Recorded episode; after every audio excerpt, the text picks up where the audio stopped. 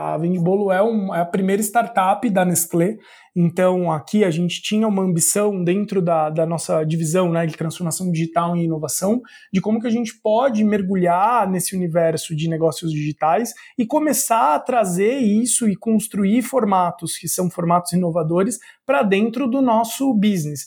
Apostar, né, mergulhar nesse, nesse, nessa jornada de construir uma startup interna é, é muito olhando para isso, como que a gente soluciona demanda do consumidor e ao mesmo tempo a gente pilota novos modelos de negócio que eventualmente podem escalar e virar é, e se transformar em negócios que são significativos para o business da Nestlé no Brasil.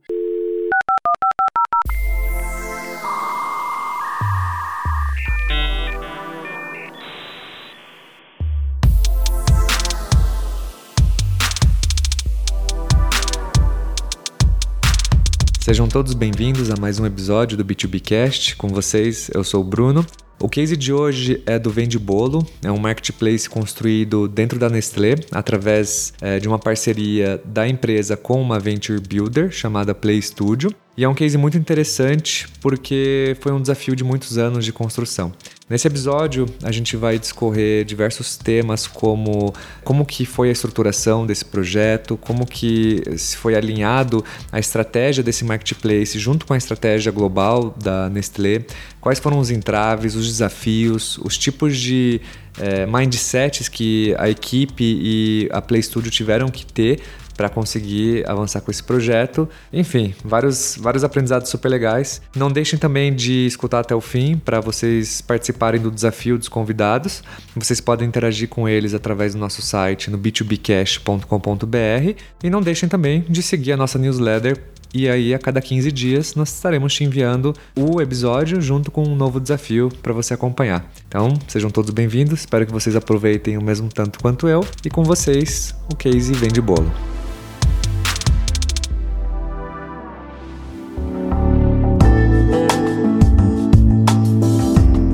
E aí, pessoal, boa tarde, tudo bom? É, eu tô aqui com o Rômulo e com o Bruno. Hoje a gente vai discutir o case de vende bolo.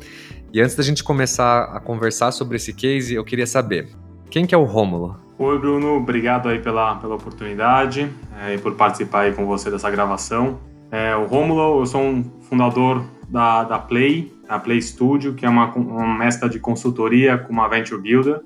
Então, basicamente, a gente tem o, o desafio aí, a missão de ajudar grandes empresas no processo de inovação e além de ajudar no projeto em si, na concepção de novas ideias, como também viabilização dessas ideias através de pilotos e MVPs, ajudar essas empresas a criarem novos negócios, né, que é o famoso conceito do Venture Builder, que cada vez mais está sendo difundido aqui no Brasil. Em resumo, aí, esse, esse é o Rômulo. Legal, Rômulo, brigadão. E quem que é o Bruno? Bem, Bruno, primeiro, obrigado pelo convite para estar aqui fazendo esse bate-papo com vocês. Só gente legal na mesa para a gente trocar essa ideia. E o Bruno, cara, o Bruno, o Bruno é pai em grande parte do tempo, né? Do tempo físico e do tempo mental dele. Sou biólogo, acho que é daí que veio um pouco minha paixão por, por natureza, por pensar coisa diferente. É, e o Bruno também é, é, é head de inovação e novos negócios aqui na Nestlé, né? Então, nesse, nesse papel, eu fico responsável por uma frente corporativa, né, de olhar a inovação em momentos diferentes do nosso negócio, tanto numa frente é, que é o core business, então como que a gente evolui, né, com as nossas marcas e categorias, o nosso portfólio de produtos, de alimentos, uh, e também um chapéu aí que é bem legal, é, de discutir novas oportunidades, novos modelos de negócio para a Nestlé que estejam aí no universo de, de alimentação, saúde, bem-estar, que não é necessariamente o produto comida, né? Então aqui é um espaço super interessante da gente poder é, aprender, é, conversar muito com o consumidor e testar coisas novas. Hoje eu ocupo, esses são aí os, os, os, os três papéis, né, da, da, minha vida e, e nesse papel corporativo, eu fico com essas duas frentes aí, de olhar a inovação para o negócio e para novos modelos. Muito legal. Então é um grande prazer, Rômulo e Bruno. Muito obrigado também pela participação de vocês aqui no B2Bcast. E vamos conversar um pouquinho então. Eu tô super curioso, na verdade eu tô super feliz de estar aqui com vocês gravando. Eu sou um grande fã do projeto e eu queria entender um pouquinho como que surgiu a ideia do Vende Bolo? Acho que essa é a primeira pergunta que eu tenho para vocês. Você já, já precisou comprar bolo alguma vez na sua vida? Já, toda semana, assim. É. Tá, me, me, conta, me conta como, como que é a sua, sua jornada, como é que você faz isso? Ah, bom, normalmente quando eu compro bolo, eu, eu gosto de sair dar uma caminhada no meu bairro e eu costumo comprar sempre de pequenos lojistas da própria região mesmo, pra, até para incentivar o comércio local também, né? Quando eu não compro de vizinhos, por exemplo, né? Aqui no nosso prédio tem várias pessoas que gostam de cozinhar e a gente acaba comprando deles lá. É, muito isso, assim. A gente partiu muito desse insight para pensar o que é vende bolo hoje, né? É, existe uma jornada aí de necessidade do consumidor que quando ele precisa comprar um bolo ou ele quer celebrar algum momento que é importante, cada vez a gente tem menos tempo para pôr a, a, nossa mão, né? Para preparar o bolo em casa, para fazer uma festa, para fazer um doce, mas a gente não quer perder é, esse, esse cuidado de, de preparar algo para o outro, né?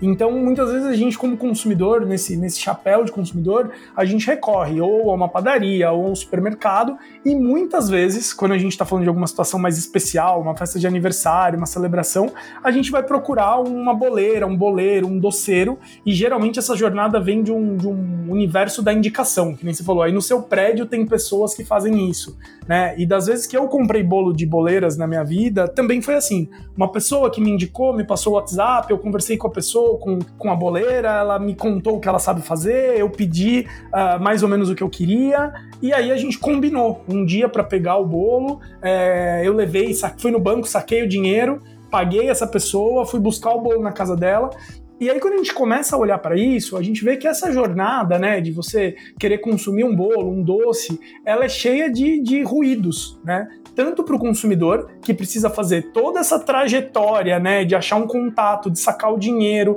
de combinar o lugar de entrega, de buscar o bolo na casa, quanto da própria pessoa que está comercializando esse bolo, né? A doceira, o doceiro, que muitas vezes não tem um meio de pagamento, não tem um lugar para fazer propaganda do seu produto, uh, não está estruturado para fazer a entrega. Então a gente partiu desse insight, né? Desses dois lados, né? Como que a gente pode trazer soluções uh, nesse processo de, de, de, relação, né? Nesse universo de, dos doces, dos bolos, como que a gente pode trazer solução para o consumidor para é, tirar um pouco dessa fricção da experiência né, da compra do produto e como que a gente pode instrumentalizar é, é, esses boleiros, esses doceiros que muitas vezes trabalham de uma forma até informal, é, com uma estrutura de pagamento, de delivery, de propaganda uh, dos seus produtos que aumentasse as vendas e, e, enfim, alavancasse esse tipo de negócio. Então foi daí que veio o Vende Bolo, tá? desses insights de observação de jornada do consumidor, de jornada do boleiro, onde a gente colocou tudo isso junto e decidiu criar aí o, o primeiro marketplace de bolos e, e, e, docinhos do Brasil. Então, é, basicamente, a, a, estrutura do Vende Bolo é, é, é, isso, né? É um marketplace onde a gente hospeda e a gente instrumentaliza esses doceiros, esses boleiros, para que eles consigam operar suas lojas virtuais dentro da plataforma e a gente traz aí toda uma bagagem para conseguir conectar o consumidor com esses produtos, é, com essas ofertas todas aí de portfólio, com a melhor experiência possível, né? Então o insight de vende bolo foi veio daí. E aí a gente convidou o pessoal da Play, e aí eu vou, vou pedir para o Romulo contar um pouquinho para embarcar com a gente nessa, né?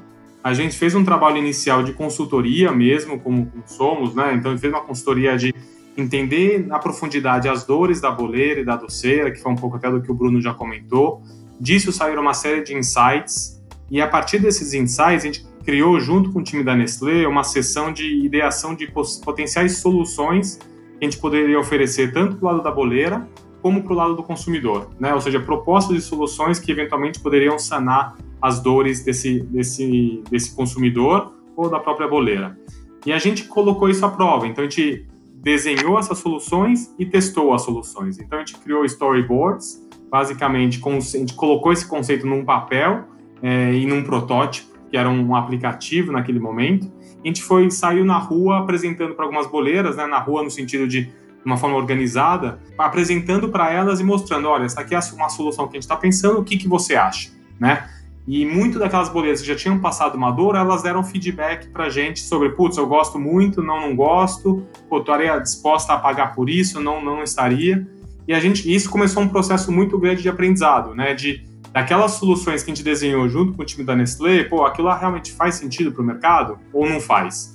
Então, acho que começa aqui já um conceito muito forte de test and learn, né? ou seja, de testar e aprender com o consumidor sempre. Então, a gente, desde que a gente começou o projeto, a gente já sempre ia para o mercado para entender a dor, depois saía para o mercado para validar a solução, e aí a gente começou a criar, uma vez que a gente passou por esse, por esse step, de falar assim, tá bom, legal, eu acho que agora a gente tem uma proposta de solução, algo tangível que o consumidor validou e a boleira validou, claro que tinha um leque de opções de funcionalidades e, e potenciais modelos que poderiam ser implementados. A gente escolheu um deles que a gente entendeu que endereçava mais as dores da, das boleiras.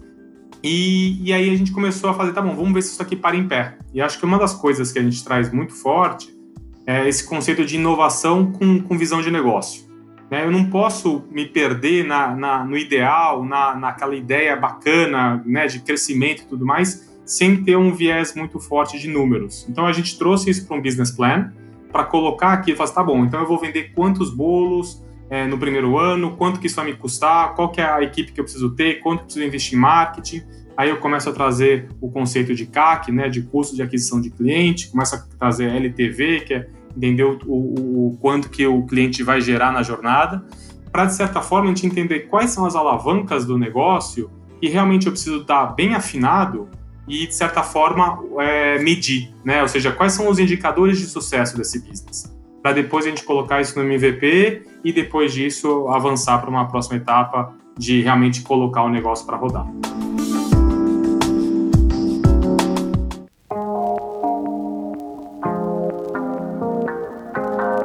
Legal, eu queria até aproveitar o gancho, Rômulo, que você está comentando um pouquinho sobre a idealização do projeto, e eu queria que você contasse brevemente o que, que é a Venture Builder, como que vocês se posicionam como Play Studio?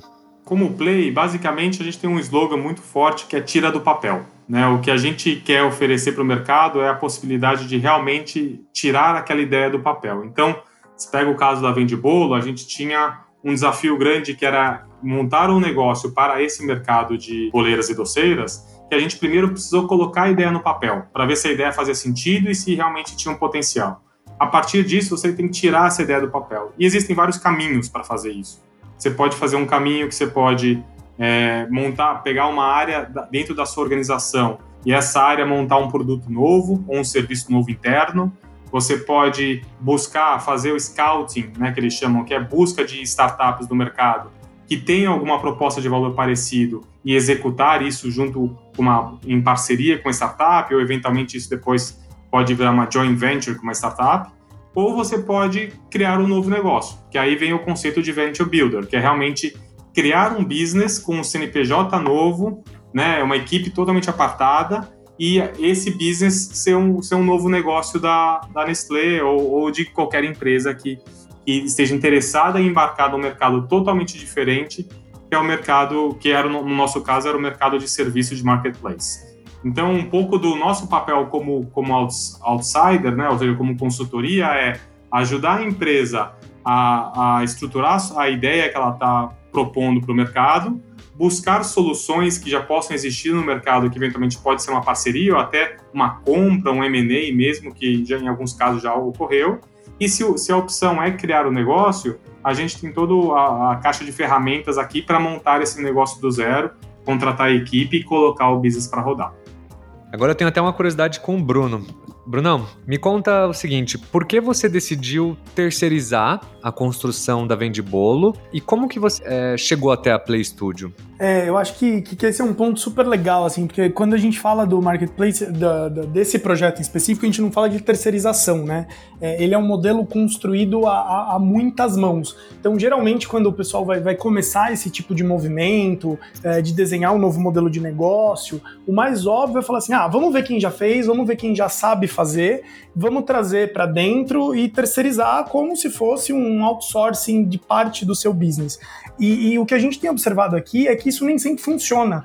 Para você entrar num mercado novo, um, ter um braço novo de negócio dentro de uma empresa, existe muito conhecimento acumulado e existe muito insight de negócio que a gente é, tem oportunidade de aportar tanto para formatar quanto para acelerar a criação desse desenho novo. Então, o, o, modelo que a gente desenhou junto com a Play é um modelo muito de parceria, onde para estruturar, acho que desde o dia 1 do projeto, né? até hoje, que a gente tem já uma equipe tocando o dia a dia de vende bolo e tudo mais, é um trabalho sempre feito a duas mãos. A gente tem aqui um investimento né, que a gente faz na consultoria da Play para ajudar a gente nessa formatação, em testes e tal, e a gente tem é, recursos do time, da minha equipe, alocados para fazer esse negócio acontecer. Então a gente tem uma, uma sala que é um war room de vende bolo, onde a gente tem uma equipe mista, né, entre Play é, e Nestlé, fazendo o dia a dia desse negócio acontecer, né? E aí, puta, o porquê trazer um parceiro para fazer esse tipo de trabalho conjunto, né? Eu acho que a gente aqui tem um cuidado de não pensar que a gente sabe tudo. A gente, inclusive, não sabe o que a gente não sabe e aí tá perto de parceiros que estão olhando para o mercado, uh, que estão conectando outras frentes, tem um potencial super grande de ajudar a gente a acelerar modelos que o entendimento é que mesmo que a gente conseguisse fazer sozinho, talvez isso levasse mais tempo, por que não fazer junto e trazer para dentro olhares diferentes, insights diferentes? Então, acho que o, que o grande motivador né, de ter essa parceria com a Play para ajudar a colocar o modelo de vende bolo de pé é, é, por isso, porque a gente tem uma orientação externa e a gente sabe que quando a gente traz é, parceiros e quando a gente traz uma visão de fora, a gente consegue fazer melhor. Então, esse é um trabalho muito construído a muitas mãos, e aí é super legal, porque eu e o Rômulo a gente se fala semanalmente, né? Quanto a gente aprende muito trocando, né? Então, desde a discussão de um desenho de business plan até um eventual teste de modal de last mile, a gente está discutindo isso constantemente uh, ah, para trazer aí um melhor modelo. Então, o, o grande motivador, assim, e se for pensar nos outros modelos de negócio que a gente tem aqui na Nestlé, incubados, nesse modelo de startup, até mesmo com outros parceiros que não a Play, é, é muito partir desse lugar que a gente não sabe tudo, que ter visão externa ajuda a gente a fazer melhor e que é uma constante troca de, de experiência, né, para construir aprendizados que a gente pode incorporar isso de forma rápida na empresa. É muito legal é, esse dia a dia aí uh, uh, que a gente tem com a Play, de, enfim, trocar e aprender junto para fazer esses modelos avançarem de forma ágil, né? Muito legal. Eu imagino que no começo deve ter sido bem desafiador até vocês acharem o ritmo, né? Porque eu acho que cada empresa tinha um ritmo e um modelo de comunicação, né? E aí quando vocês se juntam, eu imagino que deve ter sido um desafio. Mas eu queria entender quais, quais eram as expectativas iniciais do projeto, né? Porque vocês me, me contaram bastante da questão de, do público, né? Da proposta de valor. E eu queria entender hoje, assim, quando o projeto surgiu, quais eram as, as principais expectativas em relação a ele? Bem, para a gente é, colocar um novo modelo de negócio digital de pé. Né? A Vendibolo é, um, é a primeira startup da Nestlé então, aqui a gente tinha uma ambição dentro da, da nossa divisão né, de transformação digital e inovação, de como que a gente pode mergulhar nesse universo de negócios digitais e começar a trazer isso e construir formatos que são formatos inovadores para dentro do nosso business apostar, né, mergulhar nesse, nesse, nessa jornada de construir uma startup interna é, é muito olhando para isso, como que a gente soluciona demanda do consumidor e ao mesmo tempo a gente pilota novos modelos de negócio que eventualmente podem escalar e virar é, e se transformar em negócios que são significativos para o business da Nestlé no Brasil. Então a, a, lógica né, de montar uma startup é sempre é, gerar negócio. Né? A gente tem muito isso muito forte e o negócio sempre visto nas suas é, diferentes dimensões, né?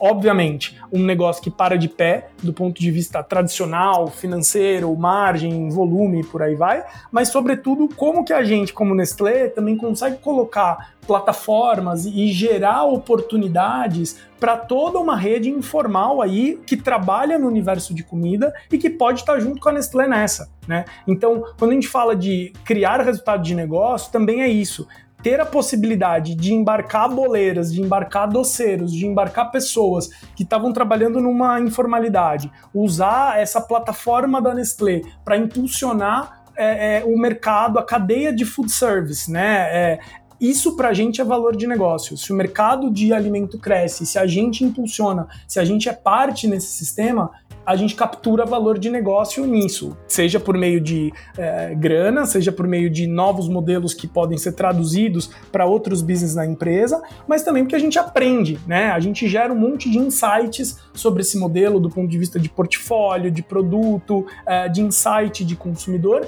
e a gente consegue trazer a sociedade com a gente, né? Esse é um modelo que a gente fala muito aqui dentro, né? Que ele já é um modelo de sucesso, independente de escalar, de não escalar, porque é um modelo que a gente conseguiu formatar onde todo mundo ganha. Onde a Nestlé aprende muito, onde a, a, essas boleiras e esse público que estava trabalhando numa informalidade é, desenvolve os seus negócios e a gente avança como contexto de food service, sabe? E isso que é o mais legal. A gente pode mudar, às vezes, pivotar o formato, né? Então, puta, vamos levar o negócio mais para lá, vamos puxar o negócio mais para cá, vamos apertar determinada alavanca. Mas eu acho que esse motivador, né, é, é, que é gerar esse tipo de valor, isso se mantém ao longo desses, desses anos aí que a gente vem trabalhando com o Vende Bolo, desde o insight da criação a, até o momento que a gente está. Né?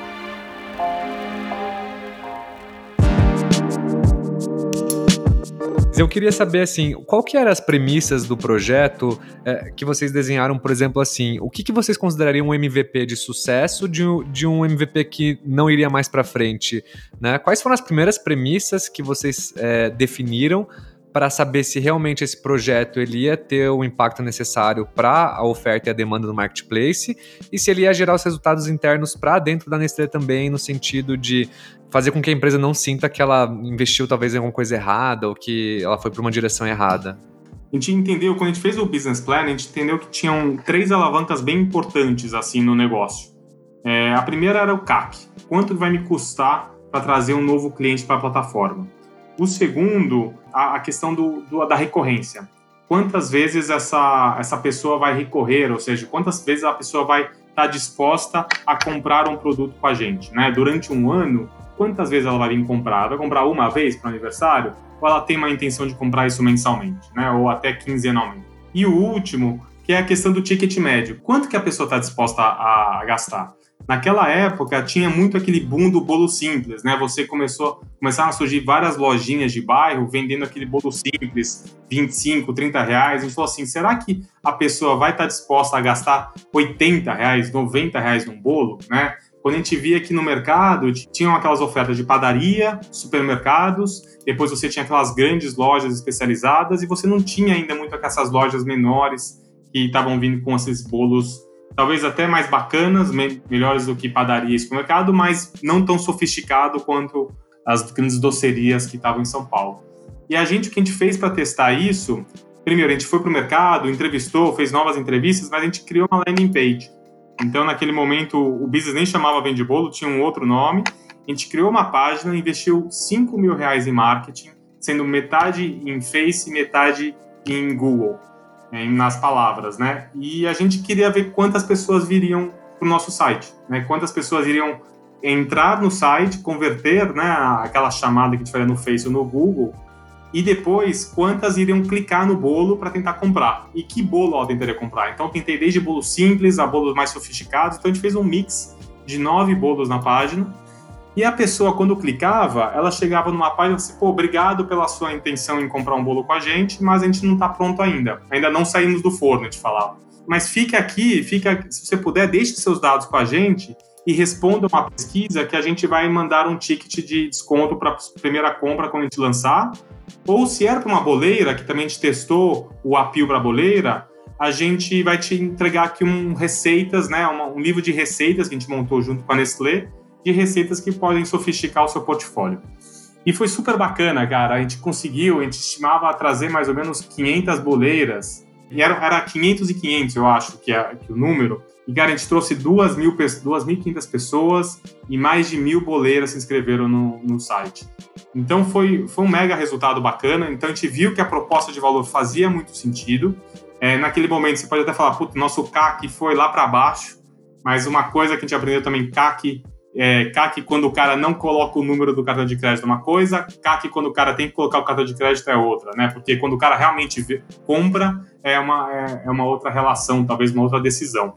E, mas foi muito bacana. Isso isso trouxe uma confirmação para a gente de que a proposta de valor fazia muito sentido e que a gente tinha tudo para começar. E a partir disso a gente começou a desenvolver um outro MVP que era fazer um, um teste de operação mesmo para ver como que funcionaria essa relação entre boleira, é, usuário, como que vai funcionar a compra, e aí começaram a, a, série de MVPs que a gente foi fazendo até chegar onde a gente está hoje. Ô Romulo, queria até aproveitar o gancho e perguntar então o seguinte, eu entendi e eu acho que esse teste foi super legal, é um teste bem comum, né, de validar canais e, e CAC, etc. Mas agora, como que você validou a proposta de valor das confeiteiras? Cara, foi muito é, jogar o desafio para ela. Falou assim, você quer vender, você tem interesse em vender bolos online? Né? A gente sabia que a principal dor, assim, para a boleira, a gente tinha listado cinco dores da boleira, né, como o Bruno já falou antes. Mas uma das grandes dores era como que eu consigo vender mais.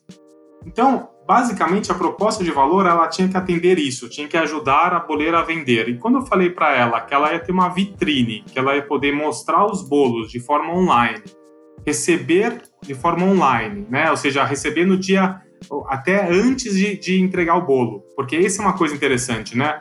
A, a boleira tem a dor da, da, venda, ela quer vender mais, ela quer re, poder receber antes, porque em geral a boleira recebe só depois da entrega. Então imagina, ela tem que ter todo um, um caixa para comprar ingrediente, é, entrar na loja, pagar o frete. Então ela tem que se, ela, ela gasta o dinheiro antes para receber depois, só em conta corrente, porque ela não tinha uma solução. Talvez agora com a maquininha possa até ser uma, uma solução, mas de qualquer forma ainda tinha essa dor.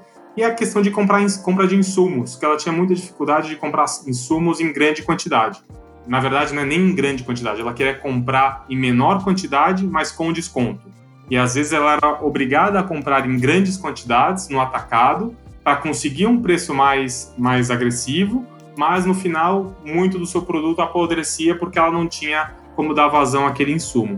Então, a gente entendendo isso, a gente montou uma proposta de, de solução, uma proposta de valor para o mercado, tentando endereçar esses pontos. E fez muito sentido para ela. Né? Quando ela viu isso, ela, poxa, eu quero, eu quero, eu quero. Tanto é que a gente lançou a plataforma com 30 boleiras e tinham 400 em lista de espera. Porque daquelas, daquelas mil que se inscreveram no site, tinha, era, a gente abriu para o Brasil inteiro. Então, realmente tinha gente de todo lugar do Brasil. É, mas tinham 400 que eram aqui da, da região é, da Grande São Paulo. E a gente falou assim, cara, não consigo pegar todas. Mas você vê que a gente teve um pool aí de, de fila de espera e a gente tem uma fila até hoje é, para, ou seja, mostrando que o sucesso do negócio era muito grande e uma proposta de valor muito interessante para ela. É, e até fazendo um complemento assim nessa fase de, de MVP, né? Eu acho que tem alguns pontos para quem está ouvindo a gente e que pensa em embarcar nessa, né? De desenhar startups, desenhar modelos de negócio. É, é uma jornada super sedutora, mas existe uma, uma existe a realidade, né? Eu brinco sempre com o Rômulo que é aquela história, o papel aceita tudo. Então, quando a gente está desenhando MVP, quando a gente recebe uma proposta de, de, de, de PNL, de construção, de modelo de negócio, é super legal, mas a gente tem que topar e a gente precisa, e aí eu digo a gente como organização, né?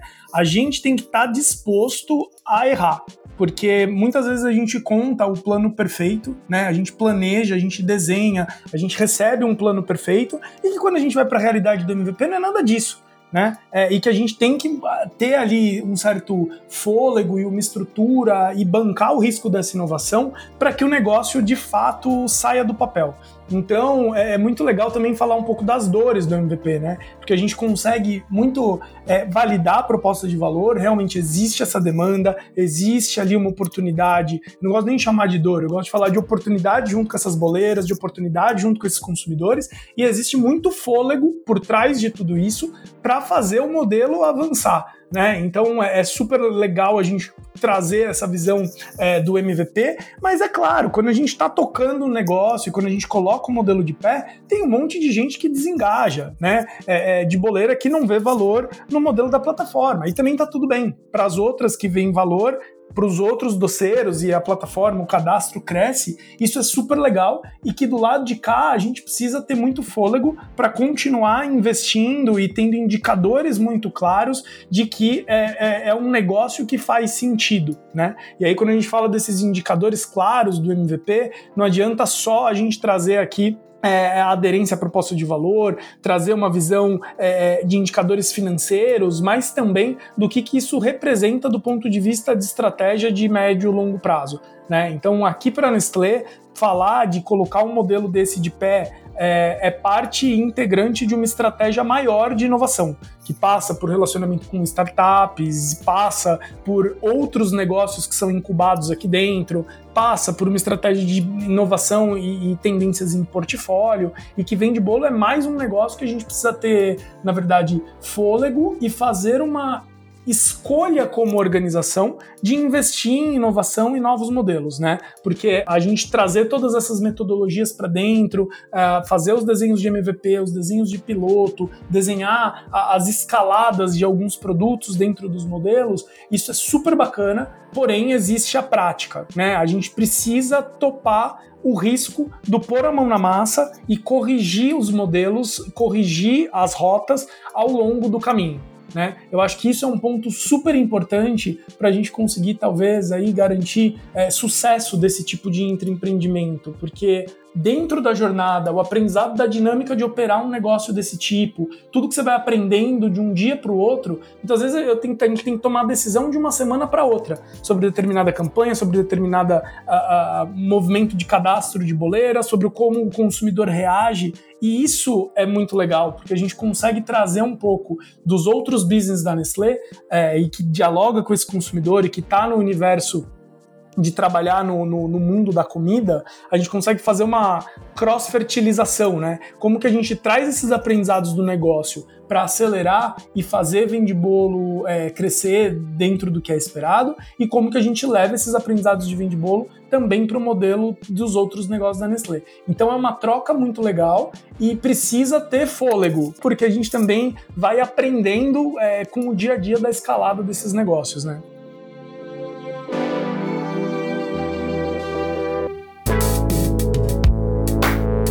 Eu queria aproveitar o gancho, então eu queria que você me contasse um pouco mais desses desafios estruturais e como que você foi eh, encaixando o vende bolo e esses aprendizados dentro desse planejamento maior né? Porque eu tô tendo uma visão muito assim do case, né? Da visão da construção, né?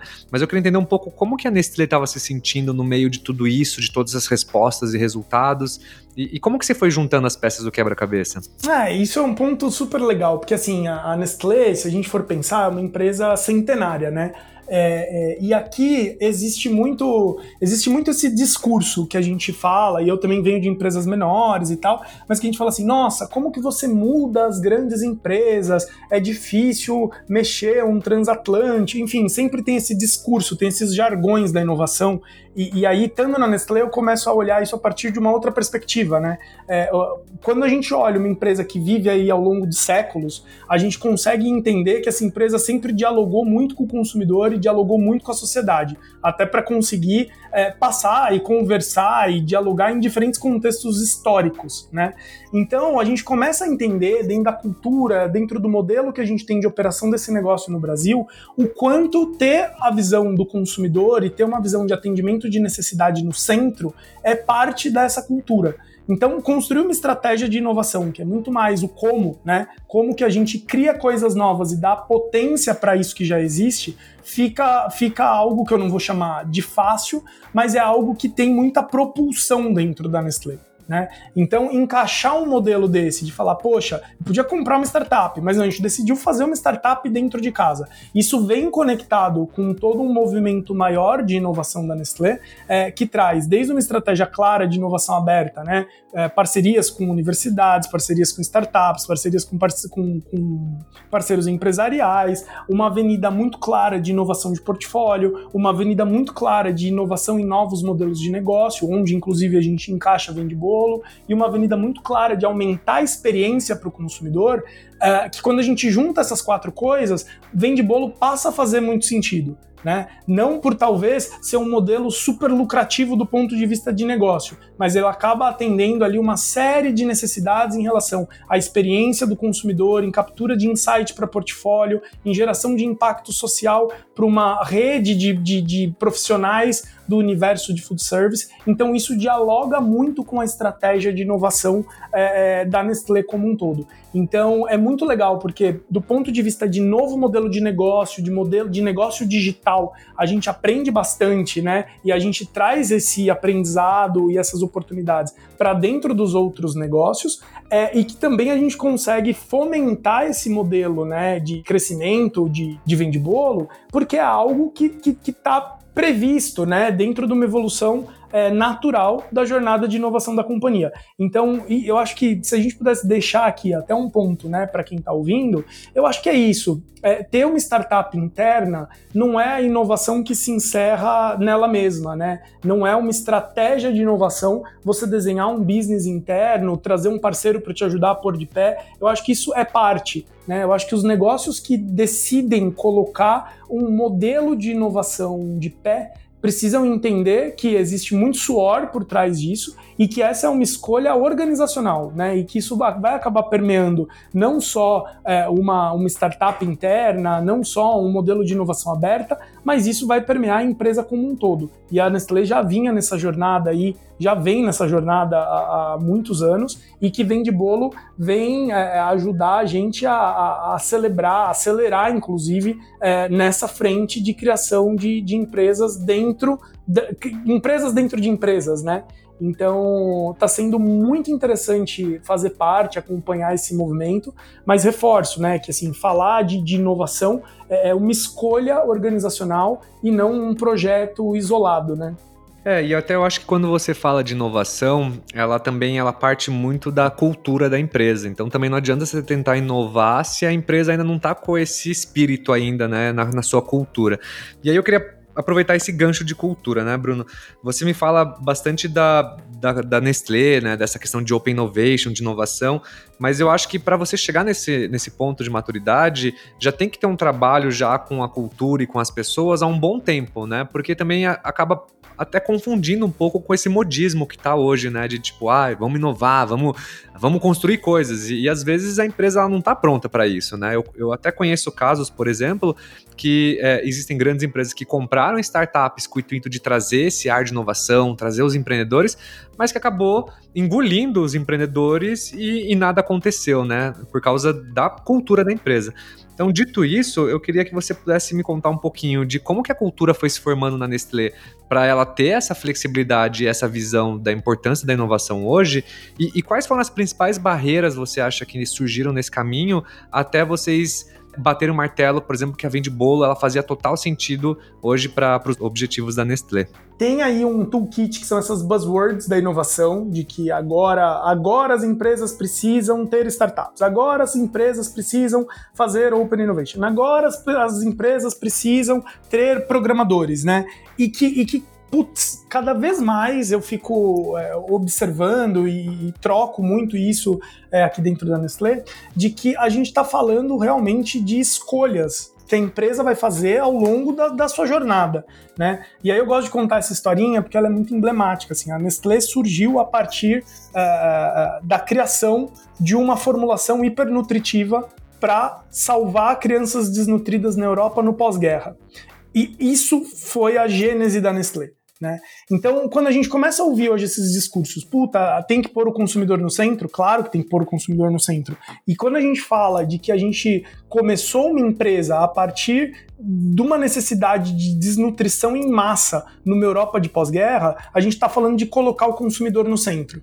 Então, essa, essa conversa ela acaba sendo quase que intuitiva aqui dentro, porque a Nestlé estabeleceu os seus negócios tendo uma ótica sempre de entender que, que o consumidor precisa nesse momento, o que, que o contexto me pede. Né? E aí falar que agora é a onda das startups, ou de comprar, ou de desenhar as startups dentro de casa, agora é a onda do venture capital. Todas essas coisas são instrumentos para que uma empresa, para que uma organização continue dialogando com o contexto que ela está. Então, muito mais do que falar de inovação, é interessante falar da sustentabilidade do negócio e entender a inovação como uma ferramenta para isso. Né? As empresas precisam dialogar com os contextos que elas estão e trazer as ferramentas que fazem sentido para aquele contexto, para continuar atendendo seu consumidor, para continuar atendendo seus clientes, para continuar é, é, evoluindo num diálogo com o contexto que elas estão inseridas, né? Então, as opções que a gente tem feito aqui dentro da Nestlé sobre estratégia de inovação e de, poxa, faz sentido a gente ter um bloco incubando uma série de empresas que a gente gera internamente. Faz sentido porque isso dialoga com o contexto, isso dialoga com necessidade de consumidor, isso dialoga com uma necessidade que a gente tem da boleira, por exemplo, de ir caminhando numa jornada de informalidade para se tornar um empreendedor do seu negócio. E essa demanda é latente. Né? Então, para mim, cada vez menos existe uma fórmula que serve para tudo. Cada vez mais eu olho para as grandes organizações, como a Nestlé, por exemplo, e a gente começa a pensar do que, que eu tenho que lançar a mão do ponto de vista de ferramenta de inovação para continuar tendo uma estratégia de negócio sustentável. E aí entendo por sustentável o que dialoga com o contexto, o que faz sentido para o consumidor daquele momento histórico. A cultura da, da, da empresa ela é fator determinante para a gente conseguir fazer todos esses movimentos, né? E aí aqui na Nestlé é muito legal, é, porque a gente acaba tendo aquela visão de que empresas centenárias não inovam. Acho que é, eu, eu, também fui uma pessoa que acabei rompendo um pouco com essa imagem, né? Porque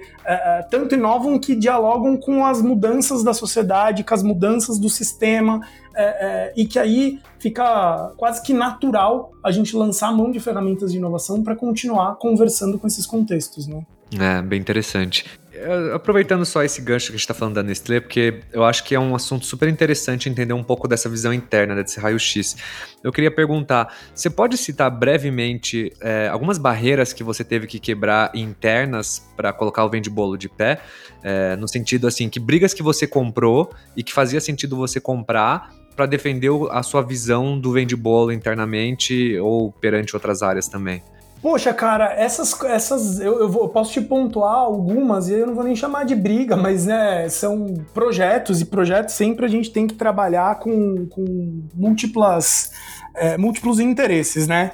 Então, uma das coisas que a gente discute muito é, poxa, qual que é o momento de tornar isso um business 100% Nestlé ou um business 100% apartado, né? Hoje a gente vê que faz muito sentido, porque essa troca, né, é, é, é ela é saudável para os dois negócios, tanto para o business da Nestlé quanto para o business de vende bolo. Então esse é um dos temas que a gente discute, que a gente acompanha indicadores claros de negócio para ir tomando essa decisão, porque isso fala de cultura, mas também fala é, é, de indicadores objetivos de avanço, de tamanho do modelo. Porque, é claro, se a gente pega um negócio, né, como vende bolo, e coloca ele em pé de igualdade com outros negócios que são negócios infinitamente maiores, qual que é a prioridade de cuidado que eu consigo dar para fazer esse negócio crescer? Né? Então, quando eu te conto que a gente incuba esse business e que eu tenho pessoas da minha equipe, eu mesmo com horário e com tempo bastante alocado para fazer esses business irem para frente, é, é, por isso, são escolhas aqui que a gente está fazendo, porque hoje é, é, é, existe aí uma questão e que ela é natural de qual é o nível de atenção que você consegue dar para fazer um negócio crescer quando você coloca ele no mesmo saco de negócios que já são negócios aí centenários, milionários e por aí vai. Então, isso é uma discussão e uma decisão quase que de, de, de dia a dia, né? Outro ponto é que é um negócio pequeno, então ele vai demandar qualquer mudança que você faça nesse negócio, ela pode ser uma mudança mais rápida. Então, se eu decido fazer uma mudança no meu fornecedor de, de last mile, por exemplo, né, de entrega desses bolos, é muito mais fácil operar é, é, uma mudança desse tipo dentro do ambiente de vende bolo do que de uma outra marca do Business Nestlé, porque o impacto em pessoas, é, em tamanho de operação, em volume é muito maior. Então, é, esse tipo de decisão, né, que a gente fala, puta, ter flexibilidade para negócios que são que exigem essa flexibilidade, isso também acaba fazendo muito sentido, né? Da gente é, conseguir dimensionar o impacto das coisas em função do tamanho dos negócios. Né? A gente não consegue matar o mesmo bicho, é, é, e essa metáfora de matar é péssima, né? mas a gente não consegue é, resolver as mesmas medidas com a mesma fita métrica, porque as coisas têm impactos diferentes. Então, lidar com isso, né? olhar para gestão de carteira, de portfólio, crescimento de negócios centenários, milionários, e ao mesmo tempo ter na mão um negócio pequeno, ágil, que a gente aprende rápido e que a gente consegue fazer essa troca, é, você pode imaginar que gera tensão tanto negativo em alguns momentos, porque a gente tem que ser rápido e tomar algumas decisões, mas também muita tensão positiva, que provoca a gente a pensar para os dois lados. O que, que eu posso tirar desse laboratório aqui que é vende bolo e levar para os meus outros negócios, e o que, que eu aporto dos meus outros negócios, como o Romulo falou, né? No nosso MVP, a gente tem um asset, a gente sabe fazer receita, né? A gente pode entregar um livro de receita para essas boleiras a, a incrementarem o portfólio. Então a gente também bebe muito, né, de tudo que a gente já tem construído para alimentar a vende bolo. E aí, se você me perguntar, mas o que é o certo de fazer? Não tem receita certa. A gente não tem resposta para essas perguntas, né? Mas algo que eu consigo dizer que essa diversidade, esse contraste em tamanho de negócio, em formato de operação, isso acaba sendo muito positivo para os dois lados. Uma pergunta para vocês dois. Qual que é um bom momento para uma empresa que ela está estruturando uma startup internamente é, buscar uma venture builder? Né? Porque eu entendo que não é só você ter uma concepção da ideia e falar, ah, vou construir. Eu acho que você tem que amadurecer alguns pontos antes de você ir buscar. Então eu queria escutar que conselho que vocês dariam para as pessoas que querem ir por esse caminho de venture building. Assim, Bruno, o que eu penso é primeiro avaliar se eu tenho as competências in-house. Eu tenho as competências no sentido de realmente ter pessoas que têm experiência nisso, que já tenham passado por esse processo, já tenham vivenciado isso. É, porque não tem momento ideal. Pô, devo conectar com uma empresa de fora é, logo quando eu estou começando a ideação ou devo já começar quando já estou com a ideia pronta? Putz, não tem. É, eu já fiz projeto que foi desde o momento como foi com a Nestlé, que a gente começou a entender realmente qual era a oportunidade de negócio lá no começo, como teve casos também de empresas que eu apoiei que já estavam um produto pronto falou, cara, preciso colocar isso no mercado agora, você me ajuda? Então, do meu lado, não tem muito momento certo ou errado. Não é que eu preciso estar sempre desde o começo ou eu preciso já receber o negócio pronto. Eu acho que vai muito da empresa falar assim, primeiro, eu tenho as competências né, para desenvolver esse pensamento, eu, eu consigo ter o, o pensamento não, não enviesado com o meu dia a dia, eu consigo sair do meu core, porque a inovação, em geral, ela sai muito do core, né? O core, ou seja, o meu dia a dia, meu principal produto, o principal produto que eu vendo. Eu consigo ter esse pensamento para fora, eu consigo olhar para fora, eu tenho essa capacidade de abertura, porque muito do que a gente faz é trazer uma, uma caixa de ferramentas para dentro da empresa para ajudar a exercitar esse pensamento para fora, ajudar a olhar outros modelos, a trazer competências de como fazer isso, metodologias de como fazer e assim por diante. Se eu já tenho isso dentro de casa, e algumas empresas têm isso, já têm essa habilidade, já têm essa competência, algumas já têm esses times formados, e tem essa abertura de conseguir olhar para fora, poxa, eu acho que aí é, é muito mais, é, talvez, tentar desenvolver com essa equipe é, e tentar criar esse modelo. Bom, legal, gente. É, vamos caminhando então para o encerramento. Eu queria perguntar hoje, só se vocês pudessem me falar rapidamente como que tá a Vende Bolo, hoje me contar um pouquinho dos números, né? Alguns fatos legais também sobre as boleiras, sobre os clientes, acho que isso é super legal também. E se vocês puderem me contar só um pouquinho também o que, que vocês pensam da Vende Bolo amanhã, quais são os objetivos, é, se vocês planejam expandir para outros mercados, o que, que vocês pensam de amanhã sobre a, a, o marketplace? Legal, é, é, bacana essa pergunta sobre dados os objetivos do negócio, né? Então, quando a gente fala de vende bolo, aqui a gente observa um crescimento de 32% ao mês nesse ano de 2020 uh, eh, e um aumento significativo na base de confeiteiras e confeiteiros. A gente tinha uma base aí é, 15 em 2019, quando a gente olha para 2020, a gente já está falando de 60 ativos na base e a gente está com 104 nesse mês e a gente deve fechar setembro com 150, né? É, sem falar desses 400 que estão em fila de espera, só falando dos, dos uh, confeiteiros ativos, com lojas ativas aí dentro da, da plataforma, né? Quando a gente fala de, de compra, a gente está falando de mais de 8 mil consumidores que já compraram em Vende Bolo, né? É, a plataforma ela vai se tornando cada vez mais simples, cada vez mais escalável. A gente vem aprendendo muito também sobre o produto tecnológico, sobre a plataforma, e aí a gente tem algumas pessoas trabalhando para incorporar esses aprendizados de usabilidade e começando aí, inclusive, a trabalhar com possibilidades de, de, de colocar Vendebolo a serviço de outros parceiros, né? Então, por que, que a gente não pode ter é, outras marcas parceiras usando esse universo digital de marketplace uh, para gerar valor para essas boleiras e para esses consumidores também. Né? É, esses são pontos super importantes que já dão aí, inclusive, eu acho que algumas dicas de para onde vende bolo vai. Né? Eu acho que a gente conseguiu validar que existe uma demanda, a gente hoje está muito certo dessa proposta de valor, tanto para a boleira quanto para o consumidor. A gente tem um produto digital hoje que ele é bastante escalável, a gente tem conversas com marcas que já se interessam em amplificar é, modelos de negócio, tanto marcas Nestlé quanto marcas externas.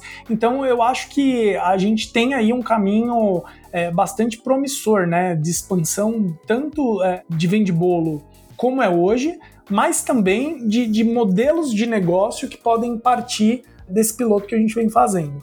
Então é, é, é um business assim que, que eu acabo tendo bastante orgulho de estar de, de tá incubando e de fazer parte aqui na Nestlé.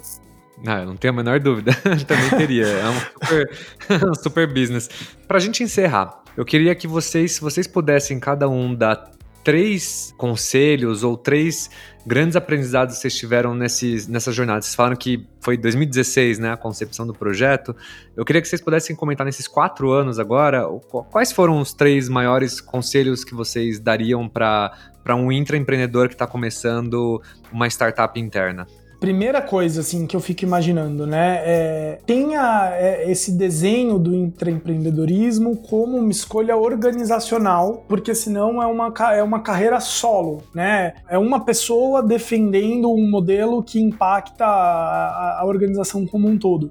Então, aqui na Nestlé a gente acaba tendo um CEO que tem um, um, uma visão de, de mercado e de cultura organizacional muito orientada a intraempreendedorismo então, eu acho que como parte de uma estratégia de inovação, essa tem que ser uma escolha da organização, né? Porque uh, existem, existem oportunidades, existem testes, como qualquer negócio, eles têm altos e baixos e a gente precisa estar muito certo no médio e longo prazo do que, que a gente quer fazer com esses business e do que, que a gente quer pelo menos aprender para as empresas quando a gente traz esses modelos. Uh, eu acho que o meu segundo ponto é, é crie uma equipe apaixonada por isso. Então, uh, a gente tem aqui pessoas dentro do time de inovação da Nestlé envolvidas com esse negócio. São pessoas uh, que se apaixonaram pelo modelo e que, de fato, tocam a empresa como donos. Então acho que é isso, assim, empodere é, as equipes, empodere as pessoas que vão estar tá no dia a dia desses negócios para que de fato eles sintam a dor do empreendedor e que eles sejam donos do negócio. Acho que tem uma dose de, de, de, de, de paixão aí que é, que é importante. É, e acho que como, como terceiro ponto, é, entenda sempre quais são os valores que a gente pode gerar do ponto de vista de negócio, né? Tem indicadores claros de negócio, tem indicadores claros de impacto é, para a sociedade que a gente quer jogar, é, que a gente quer gerar a partir disso, e não se desvie disso ao longo do tempo. Né? Eu acho que muitas vezes a gente confunde pivotar um negócio para capturar oportunidade de amplificar valor gerado, seja valor financeiro ou valor para a sociedade, com ficar dando jeitinho em coisa que você já viu que não vai para frente. Então, acho que do mesmo jeito que as empresas precisam ter coragem de colocar novos modelos de pé, elas também precisam ter coragem de tirar da tomada aquelas coisas que não fazem sentido. Então, acho que ter aí um norte claro do ponto de vista de indicador de geração de valor é, é, é muito importante para você conseguir garantir a sustentabilidade de um negócio desse tipo. Sensacional. E você, Rômulo? Puta, acho que eu concordo muito também com, com o Bruno, né, com a, com, a, com a visão dele, acho que muito sentido até com alguns pontos que eu tinha notado. É, mas para mim tem um que é, tem a ver com paixão também, que é uma, uma coisa interessante, que às vezes a gente se apaixona pela solução é, e aqui a nossa paixão tem que estar sempre pelo problema. Né? A gente, uma das coisas que a gente descobriu no Vende Bolo é isso. Eu não tenho que me apaixonar pela aquela plataforma que eu desenvolvi. Não, você tem que sempre entender cada vez mais qual que é o real problema do seu usuário e tentar sempre estar melhorando sua solução para é, entregar, resolver realmente aquele problema. Então, a, aprender sempre constantemente, estar sempre em modo de aprendizado, sempre em modo de, de novas sprints de desenvolvimento tem sido uma, um ponto bem importante no projeto e é uma grande recomendação que eu faço, né? Se apaixone pelo problema e não pela solução. O outro é um processo longo e de muita resiliência. Né? Então, não é um processo que, que, de certa forma, ah, você vai conseguir na primeira vez. Né? A gente contou muito da parte bonita, mas quantas vezes tem de problemas que a gente teve, problemas de cooperação, que a gente entregou um bolo, o bolo veio, veio virado de cabeça para baixo, brigadeiros que vieram todos estourados. A gente teve muito problema, né? E e, e, e, problemas do dia a dia mesmo, já pô, não estão conseguindo vender, por que, que não está conseguindo vender? Aí reportava dados, é, resultados ruins. É assim, tem que sempre ter uma resiliência muito grande e como o Bruno falou, tem que ter um apoio muito grande da, da gestão, né, da liderança da empresa para apoiar o projeto, porque chega uma hora que ele vai lá e engrena. Né? Não é, ele não pode não engrenar na primeira, na segunda, mas em algum momento depois, se você estiver sempre aprendendo e ajustando, é, você vai conseguir tra trazer tração para o negócio. E por último, eu acho que é um, é um, processo, como eu falei antes, pode ser que a Vendibolo não seja a grande startup da Nestlé, pode ser que a Vendibolo seja a primeira de várias da Nestlé. E, e aí o que sempre precisa fazer é aprender com esse processo documentar esse aprendizado. Esse aprendizado não pode ficar com um terceiro que tá, seja com a Play, é, não pode ficar só com um executivo da, da Nestlé, tem que ficar com, com o time, né? E uma das coisas que que o Bruno trouxe aí de inovação, é, que é uma coisa básica, mas você vê como é importante, é criar um café é, da manhã toda, todo mês, toda, acho que terceira ou quarta quinta-feira de cada mês, onde a gente senta com o time todo de inovação para trocar ideias sobre o projeto, né? mostrar os aprendizados, vivências, é, o que, que a gente está aprendendo. Então é muito importante é, documentar essa jornada e aprender com essa jornada, porque muitos dos aprendizados que a gente vai ter em Vende Bolo vão ajudar a Nestlé ou qualquer que seja a empresa né, que, que o ouvinte tá, tá, participa hoje, poxa, que ele possa usar esse aprendizado em outra empreitada. Então, isso, é, isso é super relevante, curtindo sempre a jornada. Tem que ser uma jornada